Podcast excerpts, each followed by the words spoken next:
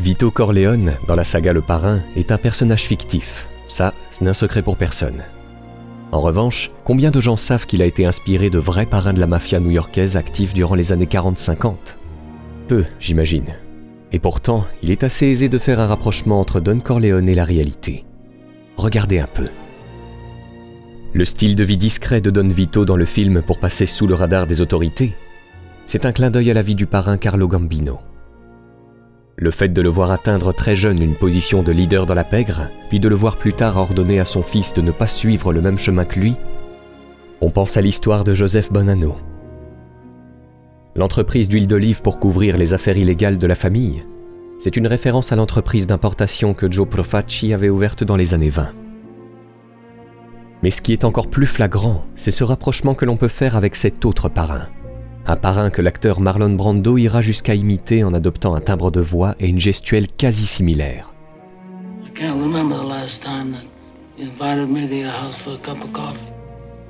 Mr. Halley, all due respect for the sandwich, I have an awful lot of respect for it.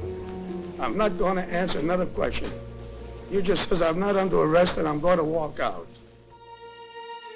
Un parrain qui disposait, comme Don Corleone, d'une forte influence relationnelle par le biais de ses nombreux contacts dans la politique. Un parrain qui refusait catégoriquement que ces hommes s'impliquent dans le trafic de drogue, tout comme Don Vito, et qui finalement a eu une vie relativement semblable à celle du personnage fictif que l'on ne présente plus aujourd'hui. Vous avez sans doute deviné de qui on parle. On parle du Premier ministre du milieu, Frank Costello. Frank Costello avait été surnommé comme ça parce qu'il avait beaucoup de contacts chez les politiques et qu'il privilégiait toujours la paix à la guerre au sein de la pègre. Considéré comme l'un des mafieux les plus respectés et influents de toute l'histoire de la mafia, il avait effectivement à sa botte tout un tas de politiciens qu'il utilisait pour faire profiter tout le milieu new-yorkais. À lui seul, il représentait à l'époque la force politique la plus puissante de New York. Dites-vous que dans les années 40-50, personne ne pouvait devenir juge, haut fonctionnaire ni même maire de la ville sans l'approbation de Frank. C'est dire l'influence qu'il avait. Son credo, c'était de toujours éviter les ennuis. Frank les évitait comme la peste, à vrai dire. Ainsi, lorsque les autres gangsters s'entretuaient dans des guerres de territoire sanglantes, lui comptait tranquillement ses liasses de billets dans son luxueux bureau. Frank Costello était alors devenu dans les années 40 le nouveau parrain de la famille Luciano, après que son ami Lucky se soit fait expulser des États-Unis. C'est son ingéniosité, sa détermination et son sens des affaires développées qui l'ont propulsé au plus haut rang de la mafia. Et pour atteindre cette position dominante, Dieu sait qu'il s'en est passé des choses. C'est pourquoi je vous propose ici d'en savoir plus sur ce personnage historique encore trop méconnu du grand public. Des petits gangs indépendants de New York au tout début du XXe siècle, au pain béni qu'était la prohibition dans les années 20, à son ascension dans la Cosa Nostra avec son associé Lucky Luciano, en passant par sa rivalité avec l'intraitable Vito Genovese, vous saurez désormais tout sur la vie de Frank Costello, le parrain, le vrai.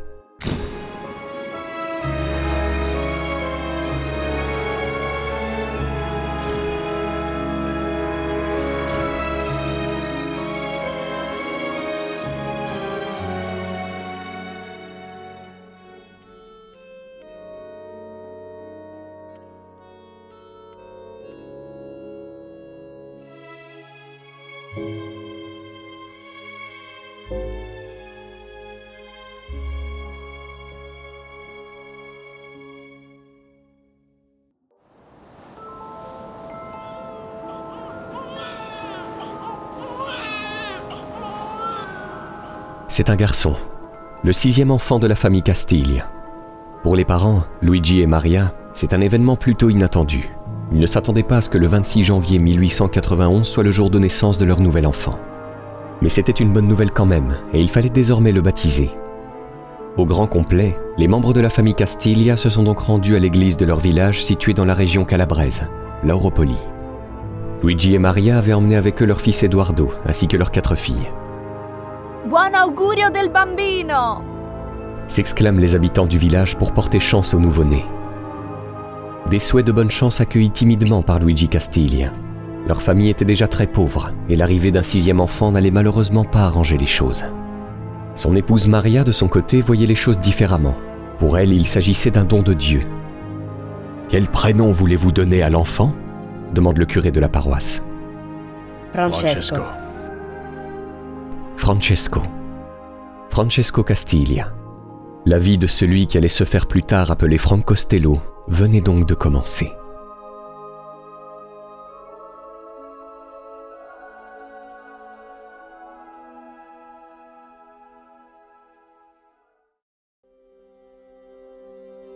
Vers 1893, la famille Castiglia doit se diviser en deux.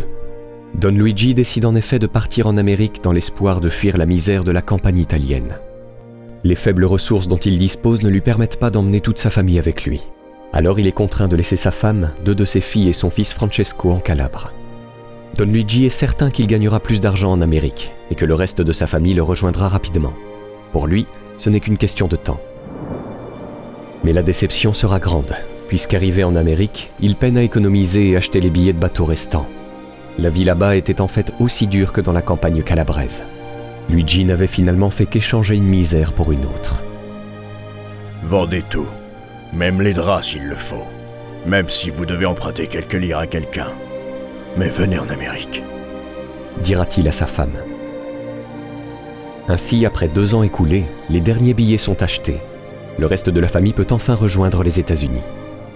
1895 est l'année à laquelle Francesco Castiglia part donc pour le Nouveau Monde. Il se souviendra plus tard de ce moment-là. Nous étions trois, ma mère, ma sœur et moi. Pour tout bagage, nous n'avions importé d'Italie que l'énorme marmite en fonte dont ma mère aimait se servir pour faire la cuisine. On avait transformé la marmite en berceau en y installant une couverture.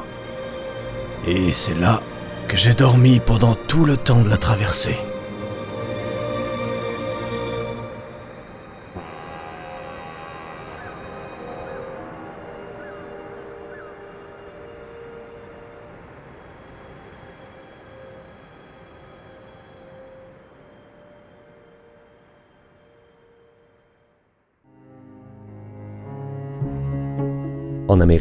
Les Castiglia s'installent dans un appartement précaire du ghetto italien de East Harlem à New York. Ils ne se sentent pas beaucoup dépaysés, puisque le quartier très animé dans lequel ils vivent est composé en grande majorité de Calabrais. Là-bas, tout le monde parlait italien, sauf peut-être l'agent de police du quartier, qui était généralement irlandais. Pour subvenir aux besoins de sa famille, Luigi Castiglia ouvre alors une épicerie dans la 108e rue. Mais le commerce rapporte peu. Il y a tout juste de quoi payer le logement et la nourriture, et ce, malgré l'aide de Maria et des enfants. La progéniture, qui pousse vite, n'a jamais de quoi satisfaire sa faim. La vie est dure. Au dîner, Francesco ne manquait jamais d'ailleurs de comparer le contenu de son assiette avec celui de son frère et de ses sœurs, pour s'assurer qu'on lui avait servi sa juste part. Un de ses amis racontera un jour Quand vous dîniez régulièrement avec Franck, vous appreniez bien vite qu'il ne fallait surtout pas toucher au contenu de son assiette. Pas question de goûter à ce qu'il avait commandé, comme cela se fait souvent entre amis. Pour Franck, il s'agissait là d'un péché capital. Lorsqu'une personne se livrait à ce genre de pratique, il poussait son assiette sur le côté et n'y touchait plus. Il suffisait de le regarder pour comprendre qu'il était absolument furieux. Il appelait aussitôt le maître d'hôtel et commandait deux portions supplémentaires. Une pour celui qui avait osé grappiller dans son assiette, la seconde pour lui. Ce n'était pas par peur des microbes, non, il avait tout simplement horreur que l'on mange dans son assiette. Je crois que cette phobie remontait à son enfance si pauvre. Il défendait inconsciemment le contenu de son assiette contre les atteintes extérieures. C'est à l'âge de 9 ans que Francesco commence à fréquenter l'école, une période à laquelle on trouve pour la première fois son prénom sous sa forme anglaise. Un rapport indiquant en effet que Frank Castiglia était entré en école primaire lors de l'année 1909. Pour le jeune Frank, apprendre la langue de Shakespeare est alors une épreuve. D'une façon générale, il semble que l'école n'est pas faite pour lui. Il déteste aller en classe et préfère davantage courir les rues. Au moins dehors, il peut gagner un peu de sous. Son grand frère Eduardo lui apprend d'ailleurs à améliorer son train de vie en volant quelques fruits chez les marchands du quartier. Cela permet à Franck de suivre doucement, mais sûrement, le chemin de la délinquance. Évidemment, ses parents n'ont pas du tout apprécié. Va à l'école, Francesco. Mais j'y vais, papa. J'y vais tous les jours. Je n'aime pas beaucoup tes amis, Francesco. Ce sont des voyous. Et ils ne feront rien de bon dans la vie. Je deviendrai quelqu'un, maman. Et je peux te dire que je m'osirai pas dans une épicerie. Veux-tu bien te taire? Tu dois respecter ton père, tu m'entends? Tu lui dois le respect. Oui, maman. Frank détestera et méprisera son père tout au long de sa vie. La raison était qu'il le considérait comme trop mou, trop humble et si content de son sort. En fait, il ne comprenait tout simplement pas pourquoi il avait accepté cette vie si pauvre et médiocre.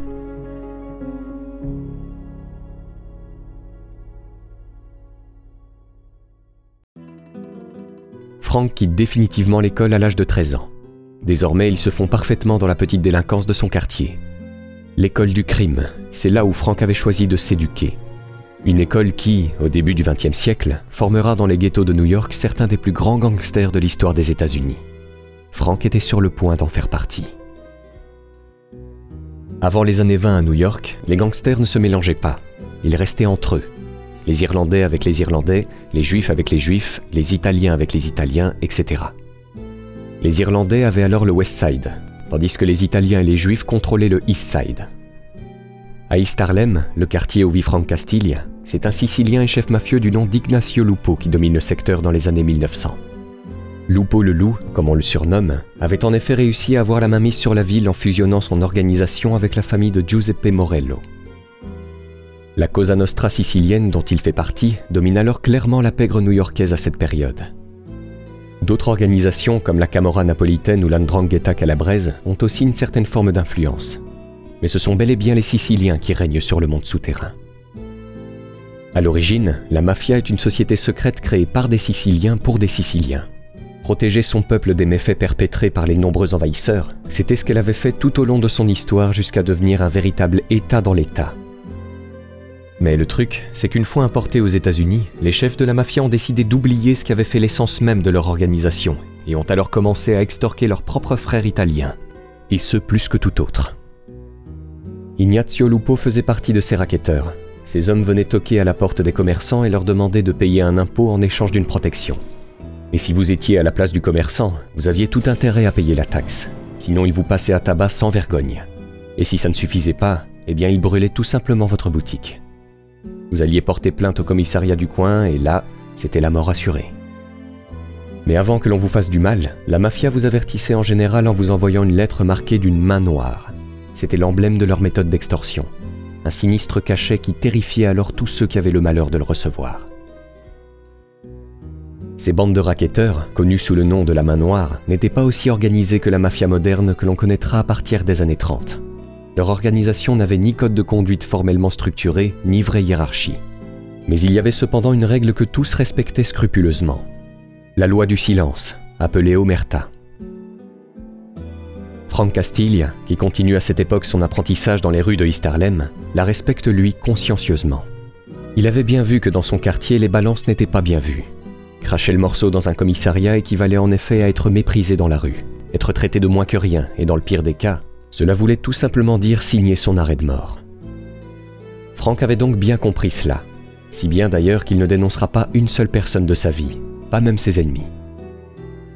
En 1910, Ignazio Lupo et Giuseppe Morello, les chefs mafieux associés de la famille Morello, qui a à ce moment-là la plus grande influence à New York, sont arrêtés et envoyés en prison pour contrefaçon. Ces arrestations permettent alors à un autre patron du crime de prendre la relève. Un boss non pas sicilien cette fois-ci, mais napolitain et affilié à la Camorra. Giosuè Gallucci. Après la baisse d'influence de la famille Morello, Gallucci prend en effet le pouvoir à East Harlem. Ce dernier est réputé pour être un homme d'affaires prospère, une richesse qu'il obtient grâce aux raquettes, la loterie clandestine et sa grande influence dans l'appareil politique démocrate, ce qui lui permet d'avoir une quasi-immunité contre les forces de l'ordre. Il n'est ainsi pas impossible que Frank se soit inspiré de Gallucci, quand on connaît le chemin qu'il va prendre ensuite dans le crime organisé. Quoi qu'il en soit, pour Gallucci, le règne prend fin brutalement dans la nuit du 17 mai 1915. Cinq gangsters d'une bande rivale napolitaine décident ce soir-là de le tuer, lui et son fils, dans un café. Eh oui, même en étant entouré d'amis haut placés, un boss de la pègre pouvait se faire descendre.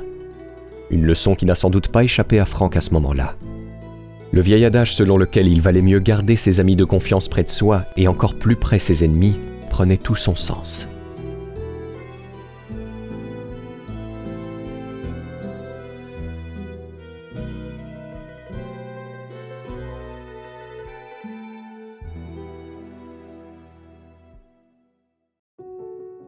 Pourquoi ne vas-tu pas travailler?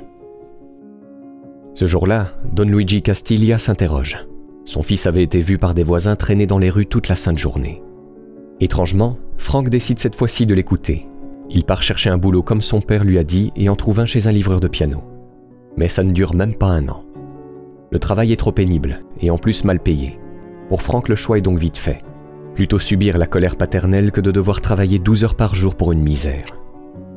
La tentation de la rue étant trop forte, Frank retourne alors à des activités peu catholiques telles que le vol à la tire et le cambriolage. Il y passe clairement tout son temps, puis un jour, il se fait prendre en flagrant délit par un policier qui fait sa ronde. Frank est arrêté, il est maintenant sur le chemin pour être emmené au commissariat, quand tout à coup un conseiller municipal, qui le reconnaît, intervient.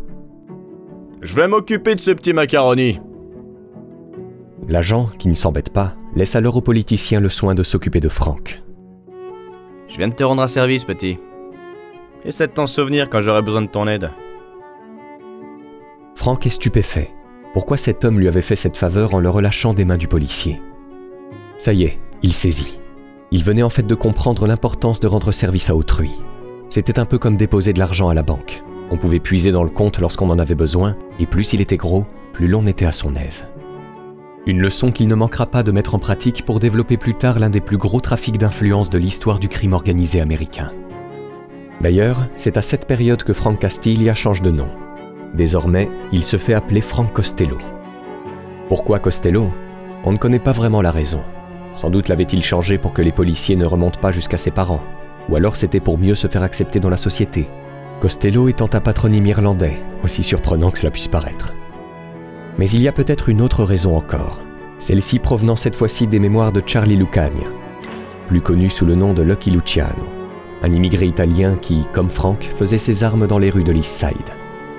Il existe différentes versions sur la manière dont se sont rencontrés les deux hommes. D'après l'une d'entre elles, ils auraient fait connaissance au début des années 20. Néanmoins, une autre, racontée par Lucky Luciano lui-même, dit qu'ils se seraient rencontrés quelques années avant.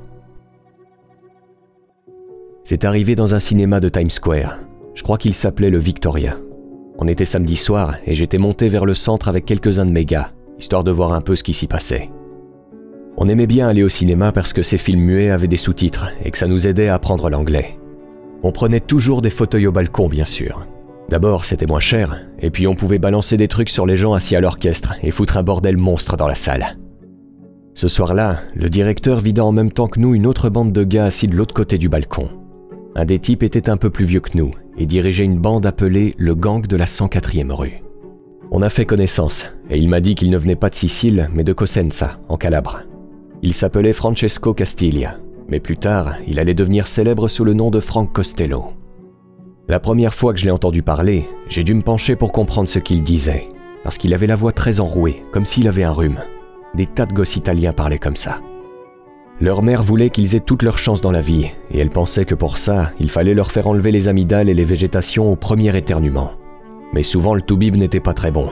Le bistouri dérapait et à partir de ce jour-là, le gosse parlait comme s'il avait un mal de gorge permanent. C'est ce qui était arrivé à Frank.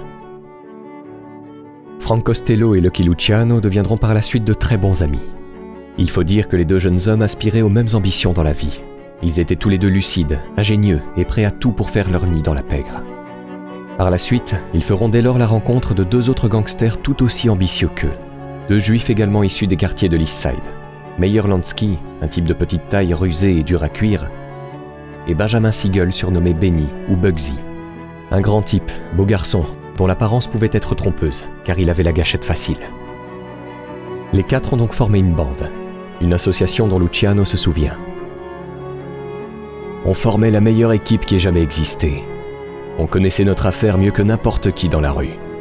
On était comme les quatre chevaliers de Notre-Dame, excepté qu'on se demande ce que deux juifs ficheraient à Notre-Dame. Et donc, pour revenir à l'autre possible raison du choix du nom Costello, Lucky Luciano raconte cette anecdote dans laquelle le groupe fraîchement constitué commet son premier coup.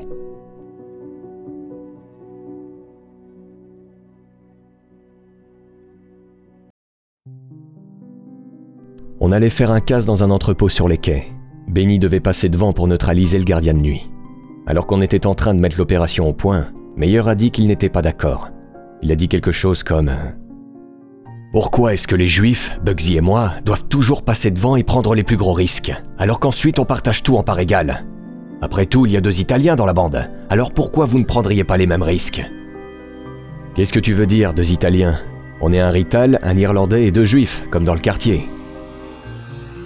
Lansky m'a regardé comme si j'étais timbré. Qu'est-ce que tu racontes? Un Rital et un Irlandais? Où tu vois un Irlandais, toi? J'ai commencé à rire et j'ai montré Franck du doigt. Lui, il est Irlandais. Tu sais, Franck Costello. Dès lors, Costello s'est fait appeler comme ça. Je me souviens qu'après ça, on a raconté cette histoire tant de fois que des tas de gars appelaient Costello en disant Hé, l'Irlandais Et bien sûr, plus tard, quand on a été enfoncé jusqu'au cou dans la politique à New York, ça ne nous a pas fait de mal d'avoir un type avec un nom irlandais comme Costello avec nous.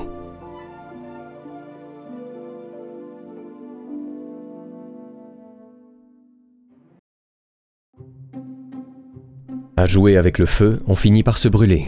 Frank Costello allait tôt ou tard faire face à la justice. Ce n'était qu'une question de temps. Sa première arrestation a eu lieu le 25 avril 1908. Frank, accompagné de deux autres jeunes voyous, se fait arrêter ce jour-là dans le Bronx après avoir passé à tabac et vidé les poches d'un marchand de charbon. Devant le juge, il plaide non coupable et bénéficie d'un non-lieu. Pour cette première, disons qu'il s'en sortait bien. Puis il y en a eu une autre le 16 octobre 1912 sur la 108e. Cette fois-ci pour un vol à main armée. Frank, toujours accompagné de deux complices, dérobe en effet près de 3600 dollars en liquide et 220 dollars de bijoux à une ménagère. Le jour du jugement, il plaide de nouveau non coupable et s'en sort par on ne sait quel miracle par un non-lieu. Peut-être avait-il menacé la plaignante d'abandonner les poursuites. Nul ne le sait. Quoi qu'il en soit, la chance lui sourit encore. Mais ensuite, il commet le délit de trop. L'arrestation se passe à Manhattan le 2 mars 1915, soit quelques mois après que Frank ait épousé une jolie brunette du nom de Bobby Gagerman. À cette époque, Frank avait pris l'habitude de ne plus sortir sans son revolver. Sauf que ce jour-là, manque de bol, il se fait arrêter pour port d'armes. Aux enquêteurs, il dit dans un premier temps s'appeler Frank Saverio, en référence au nom de jeune fille de sa mère, puis déclare finalement que son véritable nom est Stello. C'était évidemment une façon de brouiller les pistes pour ne pas qu'il remonte jusqu'à sa véritable identité. Mais Frank comprend que cette fois-ci, ce ne sera pas aussi facile de se tirer d'affaire. Plaider non coupable n'apportera pas de non-lieu, et la caution pour la mise en liberté provisoire, elle, est trop élevée. Sans solution, il n'a donc pas le choix. Va falloir qu'il croupisse derrière les barreaux avant son jugement. Le temps passe et la prison commence progressivement à lui peser. Bon, c'est décidé, il va plaider coupable, même si c'est une décision qu'il accepte à contre-coeur. Et maintenant, Saverio, dites-nous donc votre nom véritable. Stello. Je vois qu'en 1908, c'est-à-dire il y a 7 ans, l'accusé a été arrêté pour vol et voie de fait et qu'il a bénéficié d'un non-lieu. Je vois qu'il a été arrêté une seconde fois en 1912 pour les mêmes motifs et qu'il a encore une fois bénéficié d'un non-lieu. À l'occasion de l'une et l'autre de ces deux affaires, il a déclaré s'appeler Frank Costello. Cette fois, en revanche, il affirme que son véritable nom est Frank Saverio. Par ailleurs, un certain nombre de lettres m'a été adressé en sa faveur. Mais il n'en reste pas moins que sa réputation est loin d'être excellente. On peut même dire qu'elle est très mauvaise. D'après certains voisins, l'accusé a la réputation d'être un bandit. De fait, il s'est assurément conduit en bandit dans le cas qui nous préoccupe. Votre honneur me donnera-t-il une autre chance? Vous avez eu des chances au cours de ces six dernières années, et ces chances doivent cesser un jour. Si je plaide coupable, votre honneur, c'est parce que je suis en prison depuis un mois et que mes charges familiales exigent que j'évite les ennuis au maximum. Cela dit, on n'a pas retrouvé le revolver sur moi, mais à 100 mètres de l'endroit où je me trouvais. C'est vrai. Mais vous oubliez de préciser que les policiers qui vous suivaient vous ont vu le jeter. En d'autres termes, votre conduite a été celle d'un individu coupable à tous égards. Je vous condamne à un an de pénitencier, alors que la loi stipule que le délit dont vous vous êtes rendu coupable devrait vous valoir 7 ans de prison. Frank purgera 11 mois sur les 12 prévus, sa bonne conduite lui ayant valu une remise de peine. Libre en avril 1916, il retourne alors traîner dans les rues de East.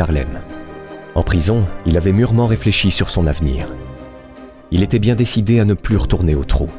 Courir dans les rues avec une arme à feu avec la perspective de refaire de la prison, ou pire, perdre la vie, ne faisait pas partie de ses plans. C'est à ce moment-là que j'ai réalisé que j'étais stupide. Porter une arme, c'était comme porter une étiquette qui disait ⁇ Je suis dangereux, je suis un criminel, sortez-moi de la rue ⁇ J'ai décidé de ne plus jamais porter d'armes. Et je suis resté fidèle à ma décision.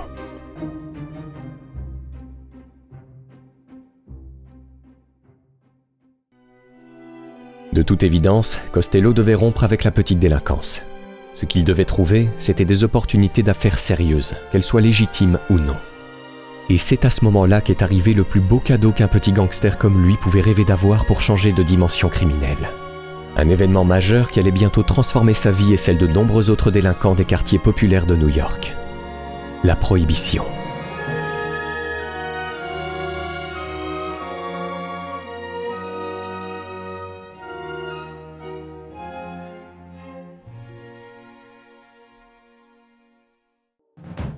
16 janvier 1920, minuit. Le 18e amendement de la Constitution des États-Unis ratifié un an plus tôt entre en vigueur. Il est désormais interdit de fabriquer, transporter, importer, exporter ou vendre des boissons alcoolisées. La prohibition venait d'être inaugurée cette nuit-là. Une nouvelle ère était sur le point de commencer en Amérique. Une ère de désordre fantastique où la loi allait être constamment bafouée. Des années d'interdiction qui feront alors les bonnes affaires d'un certain nombre de gangsters en quête de prospérité. À l'image de Frank Costello et de ses comparses, bien décidés à saisir la grande opportunité qui s'offrait à eux. Lorsque la prohibition commence, Costello, Luciano, Lansky et Siegel sont bien résolus à occuper une place prépondérante dans ce nouveau marché. Ambitieux, ça, ils le sont, il n'y a pas de doute. En fait, ce qui leur manque à ce moment-là, c'est de l'expérience. Les quatre sont à peine adultes et savent qu'il sera difficile de rivaliser avec les gros bonnets du milieu italien de New York détenant l'essentiel du pouvoir au début des années 20. Parmi ces gros bonnets, on retrouvait notamment Joe Masseria ou Ciro Terranova, des Siciliens de la vieille école qui avaient une grande méfiance envers tous les non-italiens, et plus particulièrement non-siciliens. Un point de vue qui était alors complètement opposé aux gangsters de la nouvelle génération tels que Costello, Luciano ou Lansky, puisque eux considéraient le racket comme une affaire strictement commerciale, où l'origine n'était pas un prérequis pour faire du business. Collaborer au lieu de s'entretuer, telle était leur façon de voir les choses. Et puis, de toute façon, il n'y avait pas de temps à perdre. La prohibition était là, et les Américains ne demandaient qu'une chose, assouvir leur soif. Leur entrée dans le marché clandestin de l'alcool commence ainsi grâce à un jeune homme tout aussi ambitieux qu'eux. Un homme qui était passé maître dans l'art du cambriolage et qui avait rejoint la bande quelque temps plus tôt. Giuseppe Antonio Dotto, plus connu sous le nom de Joe Adonis. Joe Adonis se trouve alors à Little Italy en train de manger une glace avec Charlie Lucky Luciano lorsqu'il lui fait cette proposition. Charlie, je sais bien qu'on n'a jamais travaillé ensemble et je n'aime pas demander de service. Mais j'ai besoin de 10 000 dollars pour acheter une cargaison de whisky à Philadelphie. Et si tu me les avances, je te propose 50% des bénéfices.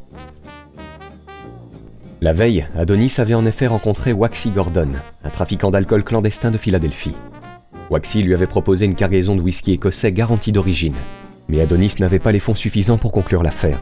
Voilà donc pourquoi il s'est tourné vers le Luciano, qui se rappelle j'ai mis ma main sur l'épaule d'Adonis et je lui ai dit de garder son argent, parce qu'il venait de se trouver un associé qui financerait toute l'opération.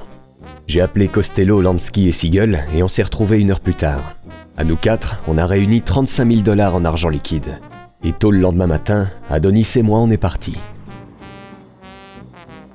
Luciano et Adonis ont donc rencontré Waxy Gordon et le deal a été bouclé. La première affaire d'une longue série. Un début dans le trafic d'alcool raconté par Luciano lui-même. Les bénéfices étaient infiniment plus importants que ceux que l'on pouvait réaliser en s'attaquant à des victimes innocentes ou à leurs biens, et les peines encourues infiniment plus légères. Quant aux chances qu'on avait de tomber un jour sous le coup de ces peines, elles étaient pratiquement inexistantes.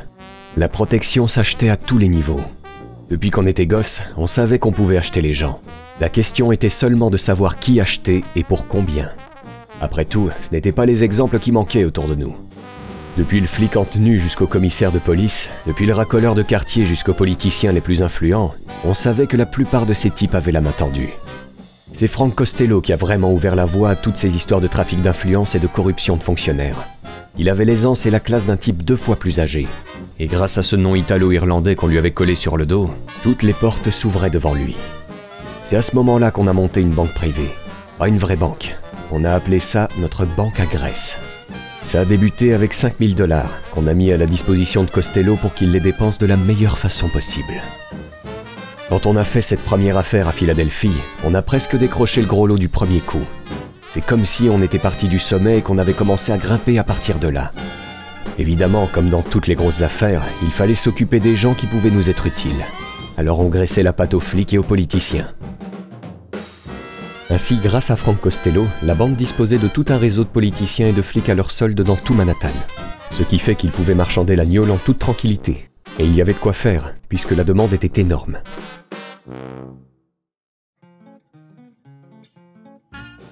Outre ses activités avec Luciano, Lansky et Siegel, Costello s'associe également avec l'un des plus grands trafiquants d'alcool de la Prohibition, William Vincent Dwyer, un gangster irlandais que l'on surnommait Gros Bill.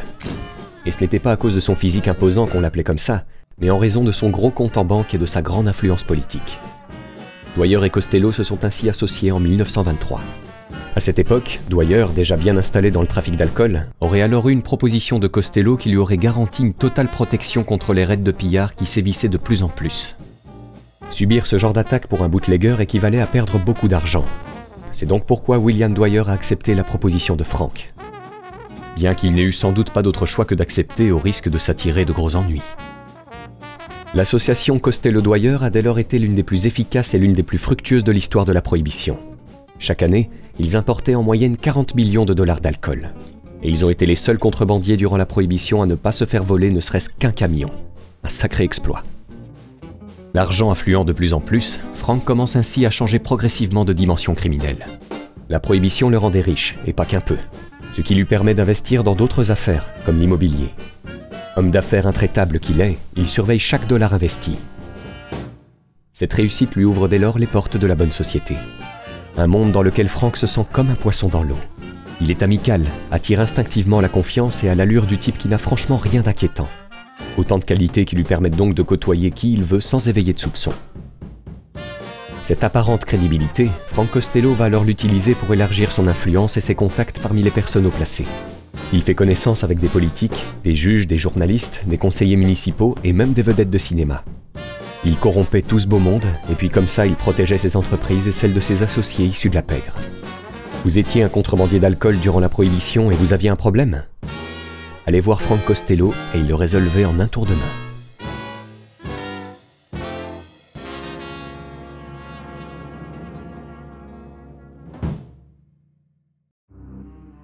Les Juifs, Costello les a toujours appréciés.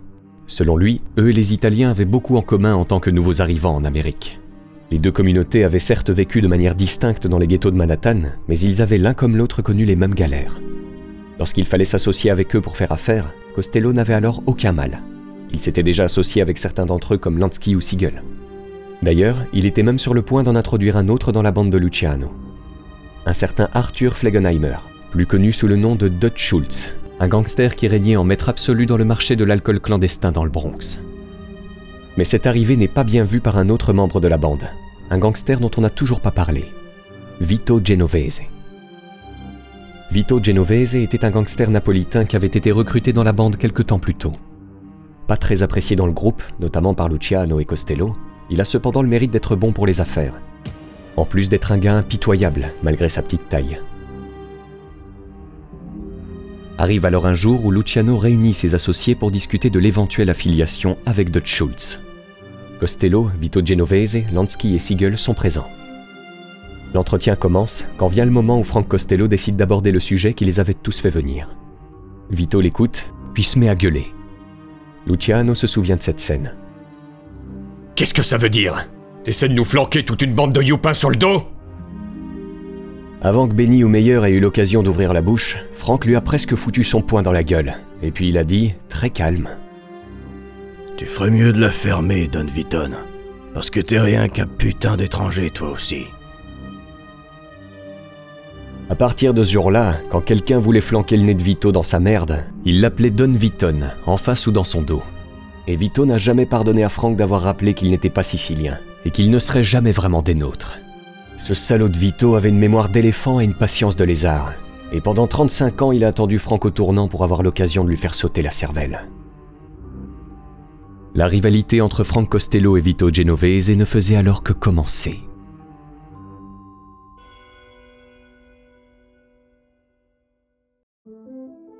Durant la Prohibition, le trafic d'alcool était dominé par les Italiens à New York.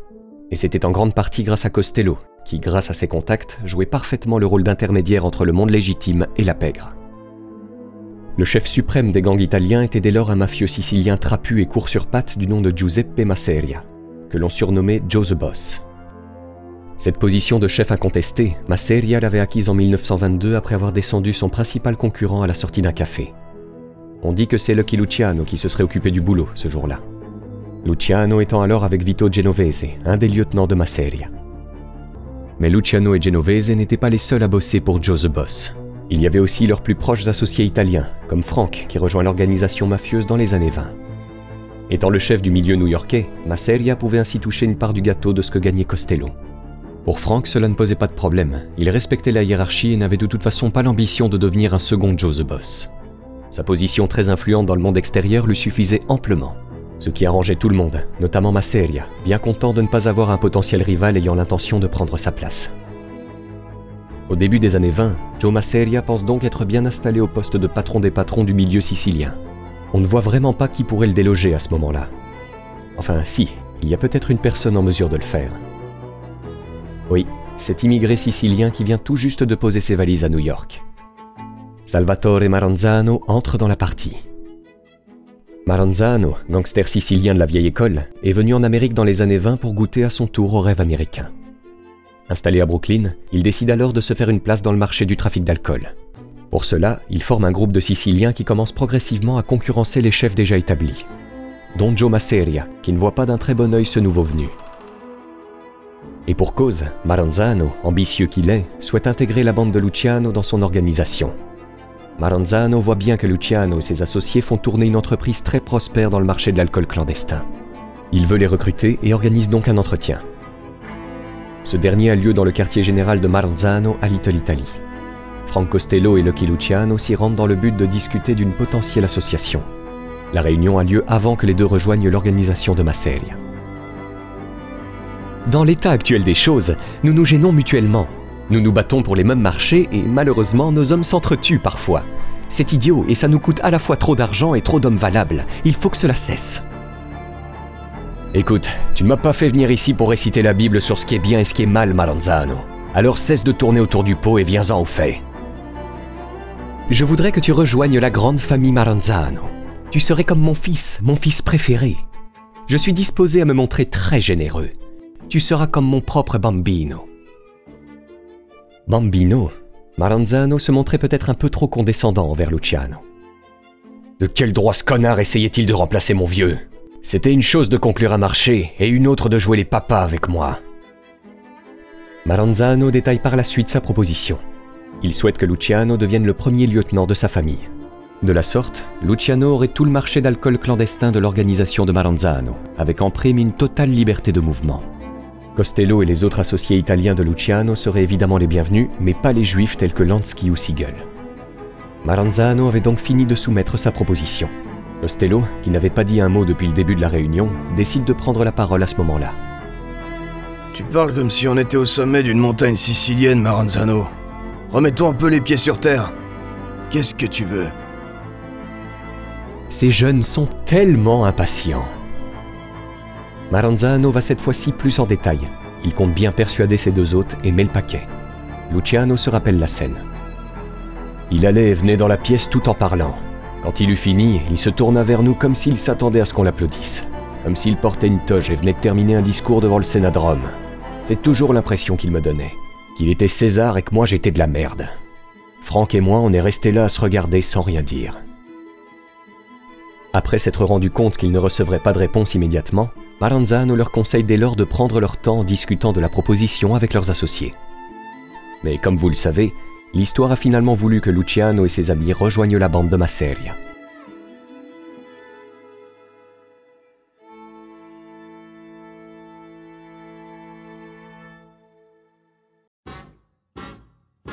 1929 est une année importante dans l'histoire de la pègre. Cette année-là, du 13 au 16 mai, a lieu le premier sommet du crime organisé. L'idée d'organiser cette conférence était venue de Johnny Torrio, le chef de la mafia de Chicago et mentor d'Al Capone désormais à la retraite. Torrio voulait en effet créer un syndicat national du crime, une sorte de confédération dans laquelle toutes les organisations criminelles américaines seraient unies. Il avait imaginé de couper les États-Unis en tranches, de sorte que chaque groupe criminel se voit attribuer sa juste part. Le racket est une industrie comme une autre. Au sein de ce syndicat national du crime, tout le monde serait alors le bienvenu. Bien sûr les mafieux italo-américains, mais aussi les gangsters juifs, irlandais ainsi que les criminels afro-américains. Cette convention devait poser les bases d'une nouvelle mafia, plus moderne. Un projet visionnaire qui fait dès lors rêver Costello, Luciano et Lansky, qui partagent la même vision que Torio. Ils vont donc l'aider à organiser cette conférence. Le lieu est choisi, ce sera Atlantic City. C'est Frank Costello qui se chargera des invitations. Il invitera pour cela tout le gratin du crime organisé américain. Ainsi arrive à Atlantic City la délégation de New York, la plus grande de la Réunion, dans laquelle il y a Johnny Torrio, Lucky Luciano, Meyer Lansky, Joe Adonis, Vito Genovese et Dutch Schultz. Celle du New Jersey qui compte Willie Moretti et Longy Zwillman. Chicago avec Al Scarface Capone, Frank Nitti ou encore Jack Guzik. Philadelphie avec Waxy Gordon, Nick Rosen et Max Boubou Hoff. Sans oublier bien sûr la délégation de Cleveland, Détroit, Boston, Kansas City, celle de Louisiane, de Floride, et l'hôte de la convention et patron d'Atlantic City, Enoch Nucky Johnson. Bref, les plus grosses pointures de la pègre sont là, toutes sauf Maranzano et Masseria, car eux n'avaient pas été conviés. Leur vision des choses trop traditionnelles, consistant notamment à ne travailler qu'avec des gangs italiens, ne coïncidait effectivement pas avec les idéaux et principes modernes de Torrio, Luciano, Costello et Lansky. D'après certains informateurs du FBI, Frank Costello aurait alors été le maître d'œuvre de la conférence. Une conférence qui a plusieurs objectifs, dont celui de poser les bases du syndicat national du crime. Un autre consiste à résoudre les problèmes de violence qui sévissent à Chicago à cette période. Il faut dire qu'on était seulement quelques mois après le massacre de la Saint-Valentin. Ouais, vous savez, le jour où Al Capone a décidé d'orchestrer l'assassinat de sept gangsters dans une lutte liée au marché d'alcool clandestin. Un événement qui avait grandement attiré l'attention des médias et des autorités, ce qui n'était évidemment pas bon pour les affaires. Johnny Torrio commence ainsi à parler de ce sujet en déclarant que tous les conflits doivent à présent cesser. Costello est ensuite présenté et prend la direction de la réunion. La raison pour laquelle nous devons nous organiser est que nous devons nous placer sur une base commerciale. C'est ce que nous sommes, une entreprise. Nous devons mettre un terme à ce qui se passe actuellement à Chicago. Vous vous tirez dessus dans la rue, des innocents sont tués et ils commencent à se plaindre. S'ils crient assez fort, les fédéraux se lâcheront et commenceront à sévir. Et vous savez ce que cela signifie. Nous sommes dans une situation où des millions de dollars peuvent être gagnés simplement en donnant aux gens ce qu'ils veulent. Plutôt audacieux de la part de Costello. Il est certain que Capone devait se sentir visé à ce moment-là. Connaissant son tempérament sanguin, il fallait en avoir pour oser remettre en cause son comportement. Costello a alors un plan pour mettre fin à cette effusion de sang. Torio reprend la parole pour l'annoncer. En prison. Nous devons régler cette affaire tout de suite. Si tu retournes à Chicago après la fusillade de la Saint-Valentin, les gars d'Aubagnon seront en guerre. Et la tension montera. Nous pensons que tu as besoin de vacances, Al. Là, Capone croit à une plaisanterie. Mais Costello lui rappelle très vite que personne n'est là pour blaguer. N'est pas une blague, Al. Nous avons trop investi pour que tu gâches la sauce. Facilite-toi la tâche. Trouve un moyen. Mais on a besoin que t'ailles au trou jusqu'à ce que les choses se calment. En voyant les personnes présentes dans la salle rejoindre l'avis de Costello et de Torio, Capone comprend alors que c'est du sérieux. Il est en colère, mais il sait qu'il n'a pas le choix. Il quitte la réunion et quelques temps plus tard, il se rend aux autorités. Dix mois de prison, c'est ce qu'il prendra pour une histoire de port d'armes prohibées. Voilà, la conférence d'Atlantic City est terminée. Un premier sommet du crime organisé qui avait donné à Frank Costello une stature nationale dans le monde de la pègre. Ses maîtres mots durant la conférence avaient été paix et coopération. Et on peut dire qu'ils ont été respectés. Ses confrères venus des quatre coins des États-Unis avaient en effet pu voir tous ses talents de diplomate dans la résolution du conflit de Chicago. La guerre devait maintenant appartenir au passé. Les affaires, c'est tout ce qui devait compter. Un message qu'il aurait été bien utile de transmettre aux deux grands absents de la conférence qu'étaient Masseria et Maranzano, parce que eux étaient sur le point de déclencher une nouvelle querelle. Une guerre mafieuse cette fois-ci impossible à apaiser, tant les tensions sont vives. Ouais, Maranzano et Masseria se détestaient beaucoup trop pour pouvoir éviter la guerre des Castellamarese.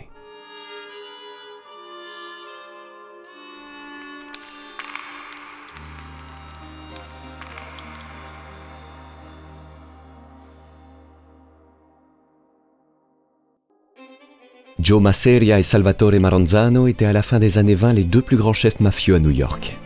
Le problème, c'est qu'il ne pouvait pas se blairer, et ça, ça n'annonçait rien de bon. En fait, il était devenu de plus en plus évident que les deux chefs s'affronteraient pour la direction de la mafia. Restait finalement plus qu'à savoir quand est-ce que la guerre allait éclater. Le clan Masseria était composé principalement de gangsters siciliens, calabrais et napolitains. Parmi eux, il y avait Lucky Luciano, Frank Costello, Vito Genovese, Joe Adonis, Willy Moretti, Albert Anastasia, Carlo Gambino, Giuseppe Morello, Gaetano Reina ou encore Alfred Mineo. Quant à l'organisation de Maranzano, elle était composée en grande majorité de mafieux originaires de Castellamare del Golfo, une petite ville sicilienne située à une centaine de kilomètres de Palerme. Maranzano pouvait alors compter sur Joseph Bonanno, Thomas Lucchese, Stefano Magadino, Joseph Profacci, Joe Aiello, Joseph Magliocco, Tommy Gagliano, Vito Bonventre ainsi que Joseph Valacci. Les tensions ont commencé à partir de 1928. Ça a débuté lorsque les hommes des uns ont commencé à détourner les camions d'alcool des autres. Au début, il n'y avait rien de très spectaculaire. Il y avait un homme abattu par ici, un camion attaqué par là. Ce n'est finalement qu'en février 1930 que la guerre éclate vraiment, et ce, suite à un assassinat. Celui de Gaetano Reina. Gaetano Reina, un des alliés de Masseria dans le conflit à cette période, décide en effet de changer de camp pour passer du côté des Castellamare. Un retournement de veste qui ne plaît évidemment pas, surtout à Joe the Boss qui ne perd pas de temps alors pour sévir. Pour ce faire, il fait appel à un de ses lieutenants, Vito Genovese. Et c'est lors de la soirée du 26 février 1930 que les choses vont prendre une toute autre tournure. Ce soir-là, Reina sort tranquillement de l'appartement de sa maîtresse lorsqu'il tombe subitement sur une embuscade. Vito Genovese, armé d'un fusil de chasse à double canon, tire et plante une balle à Reina en pleine tête. Reina mort, Masseria exacerbe par conséquent les tensions avec le camp adverse. Les Castellamare de Maranzano ne veulent pas en rester là. Ils veulent se venger. Pour les mafiosi impliqués dans le conflit, il est temps donc d'aller au matelas. Autrement dit, ils allaient crécher en nombre dans des appartements secrets recouverts uniquement de matelas. Rester en groupe et toujours sortir armés pour se protéger des attaques ennemies. Bref, ils devaient se préparer car la guerre était imminente. Le conflit qui opposait les hommes de Masseria et Maranzano avait atteint son point culminant. La guerre des Castellamarese, officiellement ouverte, devenait de plus en plus violente dans les rues de New York. Frank Costello, également allié de Masseria, réussit lui à rester en dehors des combats, sans pour autant paraître déloyal. Il aide notamment Joe the Boss lorsque ce dernier échappe par miracle à la mort lors d'une fusillade. En fuyant, Joe avait en effet fait tomber son manteau qui avait par la suite permis aux autorités de remonter jusqu'à lui. Heureusement, Joe avait pu compter sur Frank, qui, quelques jours plus tard, s'est rendu dans un commissariat du Bronx pour régler le problème. Il transmettra alors aux policiers le message suivant. Personne ne devait toucher à un seul des cheveux de Masseria. Rendre service, ça ne posait pas de problème à Costello. Mais cette guerre, il la désapprouvait. Pour lui, elle était inutile. Un conflit de ce type ne pouvait que nuire aux affaires. Luciano et Genovese pensaient d'ailleurs pareil. Tous ces affrontements causés par les vieux Don devaient cesser au plus vite. Surtout que leur boss était sur le point de perdre la guerre. Costello, Luciano et Genovese ont donc essayé de convaincre Masseria en ce sens. Mais rien à faire, Joe fait la sourde oreille. La paix n'étant pas à l'ordre du jour, il ne leur reste finalement plus qu'une solution. Comploter contre Joe the Boss pour mettre définitivement fin à la guerre. Pactiser avec l'ennemi, c'est ce qu'ils allaient faire à présent. Luciano, Costello, Lansky et leurs alliés avaient en réalité projeté de prendre le pouvoir au sein de la pègre depuis longtemps. En fait, ils n'attendaient qu'une chose, que l'occasion se présente, ce qui était enfin le cas. Les vieux Don, comme ils les appelaient, ne faisaient que les empêcher de construire les nouvelles bases du crime organisé comme celles qui avaient été discutées lors de la conférence à Atlantic City. Nous autres, les jeunes, on détestait ces vieux moustachus et tout ce qu'ils faisaient. On essayait de mettre sur pied une organisation qui marcherait avec son temps, et ces deux-là vivaient avec un siècle de retard. On savait qu'on finirait par éliminer les vieux et leurs idées, c'était qu'une question de choisir le moment propice. Pour nous, se débarrasser de Masseria et Maranzano, c'était un peu comme pour une banque de démolir une vieille baraque pour construire un immeuble neuf à la place. C'était comme si on était des entrepreneurs. Il fallait descendre ces vieux schnocks pour déblayer le terrain. La première étape a donc été de se débarrasser de Masseria. Pour ce faire, Luciano et ses associés ont organisé un entretien secret avec Maranzano. À l'issue de la rencontre, les deux parties se mettent d'accord. Il avait été décidé que Luciano et ses amis s'occuperaient de l'élimination de Masseria. Et ce, avec l'assurance que le camp adverse n'entreprenne aucune purge une fois Joe the Boss éliminé. Maranzano, tout comme eux, disait vouloir la paix. La guerre des Castellamarese avait fait couler beaucoup trop de sang. Il était impératif de refaire régner l'ordre dans les rues de New York. La poignée de main entre Lucky Luciano et Salvatore Maranzano signifiait ainsi ce jour-là l'arrêt de mort de Masseria.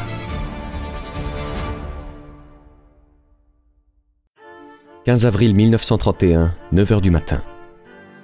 Lucky Luciano est seul avec Masseria dans un des bureaux du vieux Don. Joe est assis dans un fauteuil et écoute ce que Luciano a à lui dire.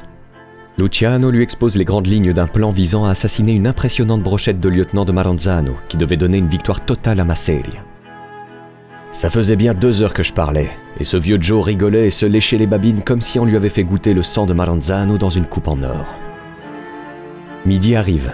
Luciano propose à Joe the Boss de fêter cette victoire imminente en allant déjeuner dans un restaurant à Coney Island. J'ai vu briller les yeux de Masseria dès que j'ai parlé de cuisine gastronomique. Et en réservant une table au téléphone, j'ai commandé suffisamment de bouffe pour gaver un éléphant. Et la salive lui dégoulinait littéralement de la bouche. Arrivé là-bas, il commande à manger. Masseria plus que Lucky, puisqu'il faudra près de 3 heures à Joe the Boss pour finir son repas.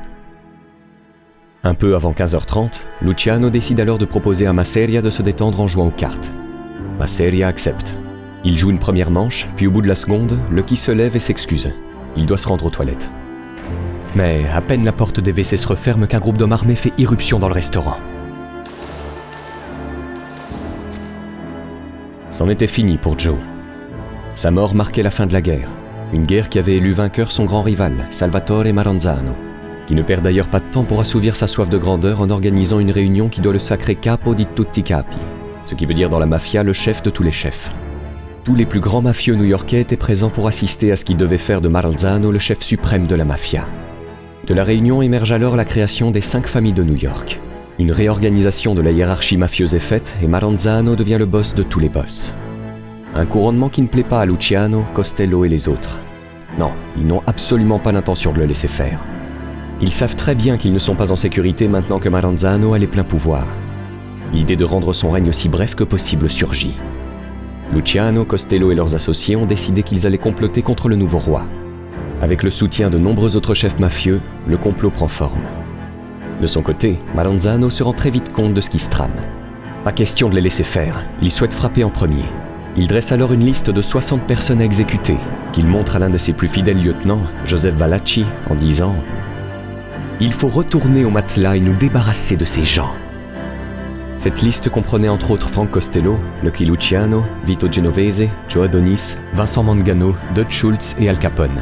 Capone ayant soutenu Masseria en contribuant massivement au trésor de guerre depuis Chicago. Mais Maranzano n'est pas le seul à dresser sa liste noire. Luciano et ses alliés en dressent une aussi, à la différence que la leur contient tous les mafiosi de la vieille école, Salvatore Maranzano y compris, et en premier de la liste. 10 septembre 1931, peu avant 2 heures de l'après-midi. Quatre hommes envoyés par la bande de Luciano et déguisés en agents fédéraux s'introduisent dans le bureau de Maranzano.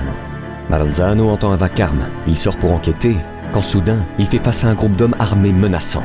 Maranzano essaie de se réfugier dans son bureau, mais il est trop tard. Les faux agents fédéraux le poignardent, puis l'abattent de quatre balles. La nouvelle garde mafieuse dont faisait partie Frank Costello et ses associés avait finalement réussi à éliminer les vieux Don. Ils pouvaient désormais organiser le crime comme bon leur semblait. C'était le début d'une nouvelle ère, celle du renouveau et de la modernité au sein de la mafia. Une ère extrêmement prospère dans laquelle Frank Costello jouera un rôle déterminant. L'histoire ne faisait finalement que commencer.